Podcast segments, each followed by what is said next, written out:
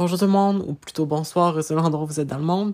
Aujourd'hui, dans cet épisode spécial du balado Les Acardise, je vais aborder un sujet qui me touche particulièrement, le SIBO, parce que j'en suis moi-même atteint. Mais qu'est-ce que c'est? Ben, le terme SIBO, c'est un acronyme de quatre lettres qui signifie en anglais Small Intestinal Bacterial Overgrowth. En d'autres termes, il s'agit d'une pullulation microbienne de l'intestin grêle ou une colonisation de bactéries vers l'intestin grêle. Ça, c'est associé à un dérèglement de la flore intestinale, à des symptômes digestifs peu favorables à la plénitude gustative. Lorsqu'une personne est atteinte, celle-ci est de sérieux ballonnements ainsi que d'une multitude de symptômes digestifs très incommodants. Le système interne tout entier regorge de bactéries toutes plus utiles les unes que les autres. Mais pour une, une personne qui ne souffre pas de SIBO, les bactéries digestives vivent dans le gros intestin, ils sont toutes bien là. Eux autres, ils se nourrissent des déchets que nos autres organes ne parviennent pas à dégrader. Ces bactéries-là, c'est majoritairement des fibres.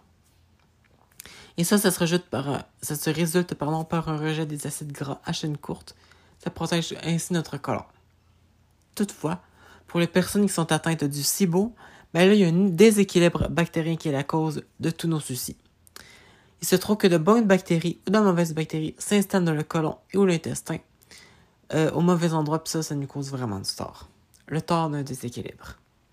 Bien que le SIBO soit pas seulement dû une chose en particulier, les scientifiques, tout ça, ça s'accorde pour dire que c'est le résultat de bactéries qui ne sont pas à la bonne place. Une raison qui peut expliquer le SIBO, c'est le manque d'acidité gastrique dans l'estomac. Ça se trouve d'ailleurs que c'est mon problème. L'acidité qui est créée dans mon estomac permet d'acidifier le bol alimentaire puis favoriser la digestion. Donc comme ça, l'acide, elle élimine au passage les bactéries présentes dans les aliments que l'on consomme. Ça, c'est si tout va bien. Mais si votre estomac est en manque d'acidité, ben, ces mêmes bactéries pourraient ne pas être détruites et arriveraient vivantes au cœur de l'intestin. Ça, ça favoriserait le SIBO. Aujourd'hui, je vais pas vous énumérer toutes les causes possibles du SIBO. Je vais plutôt vous parler de ma propre expérience, mon parcours avec ce symptôme évidemment, là, je, ne suis ni un professionnel de la santé, ni un professionnel de la nutrition. C'est simplement mon avis euh, et mon expérience. Puis en aucun cas, je répète, en aucun cas, ça remplace euh, l'avis d'un professionnel dans le domaine. Dans les faits, tout a commencé un peu plus de deux ans. À l'époque, je me plaignais constamment de fréquents maux d'estomac et ces fameux reflux gastriques. D'ailleurs, d'aussi longtemps que je me souvienne, j'ai toujours été aux prises avec cette affection-là. Je sais même pas pourquoi. Mais seulement, cette fois-ci, c'était devenu plus sérieux. Vraiment, là, quand je mangeais ma gorge, mon estomac, ça brûlait. J'avais toujours un sentiment de vide dans mon estomac. C'est comme je mangeais, puis on dirait que je... On dirait qu'il n'y avait rien d'autre après, là. C'est comme si j'avais bien mangé, mais c'est comme si j'avais rien mangé.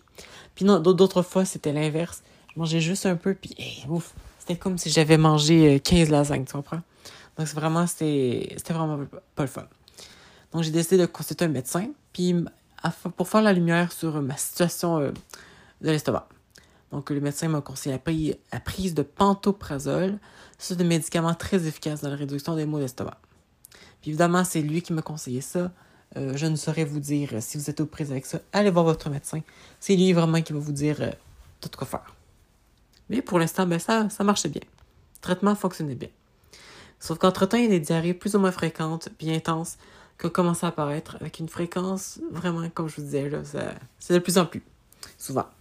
Puis aussi, il y a des ballonnements qui ont ressurgi après l'ingestion de certains repas.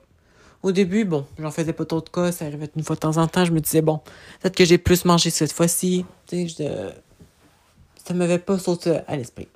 Mais plus les semaines passaient, puis plus les mois ça, passait aussi, ben, je me rendais compte qu'il y avait quelque chose qui marchait pas. Parce que j'étais systématiquement ballonné après avoir mangé. J'étais vraiment, pour vrai, j'étais rendu au point où la seule idée de manger, ça me plaisait plus. Parce que j'allais me sentir, euh, je savais que j'allais me sentir mal pour moi les deux prochaines heures. Donc, euh, c'est pour ça que j'ai décidé de consulter une nutritionniste afin de régler mon cas. Parce que j'étais vraiment tannée. Moi, j'aime manger. Puis là, j'avais plus le même plaisir à manger.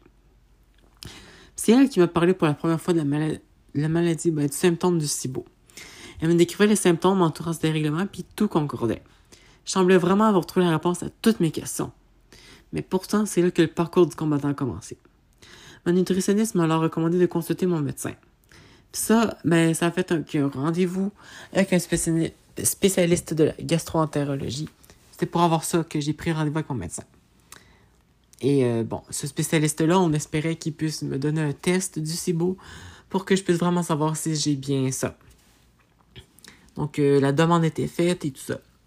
Ce qu'on m'a répondu que le test se faisait pas vraiment au Québec, puis que le SIBO, c'était pratiquement la même chose que le colon irritable. Bref, c'était ambigu. Puis pour dire que ben j'ai pas pu faire le test parce qu'il ne faisait pas le test. Donc le médecin m'a toutefois prescrit, prescrit des antibiotiques pour le SIBO. Mais j'ai lu que ça pouvait revenir plus fort qu'avant. Que ça allait s'habituer, puis ça allait revenir encore plus fort. Donc les symptômes allaient être encore plus gros. Euh, ouais, tout ça. Puis aussi, si on ne trouve pas la cause du SIBO, ben ça va revenir après. Donc je me. Donc là, j'en suis là.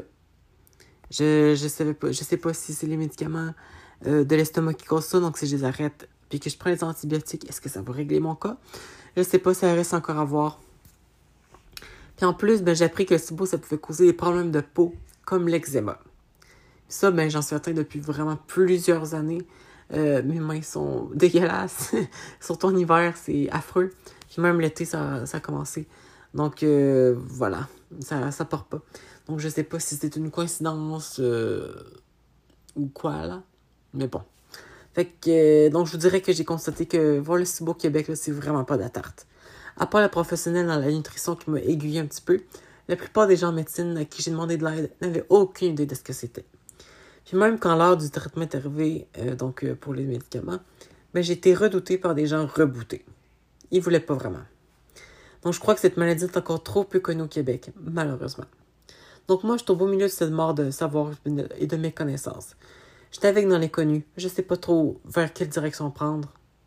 Mais si je vous fais part de mon histoire aujourd'hui, c'est pour que vous compreniez que vous n'êtes pas les seuls à vivre avec ces problèmes intestinaux fort désagréables. Je vous comprends. Je sais qu'est-ce que vous vivez. Si vous avez les mêmes symptômes que moi, je sais à quel point ça peut vraiment être incommodant. Mais croyez-moi, je suis sûre qu'il existe une solution. Il suffit seulement de la trouver. La diarrhée incessante, les crampes abdominales puis les ballonnements successifs au repas. C'est vraiment, est-ce que c'est vraiment beau aussi beau? Ben, j'y crois. J'aimerais vraiment que ce soit ça. Mais surtout, j'aimerais qu'il y ait un traitement pour ça. Que déjà comment se prend en charge pour que leurs soucis puissent être rapidement résolus. Pour que l'errance intestinale finisse, enfin. Merci beaucoup de m'avoir écouté, puis j'espère vraiment qu'on va trouver une solution à tout ça.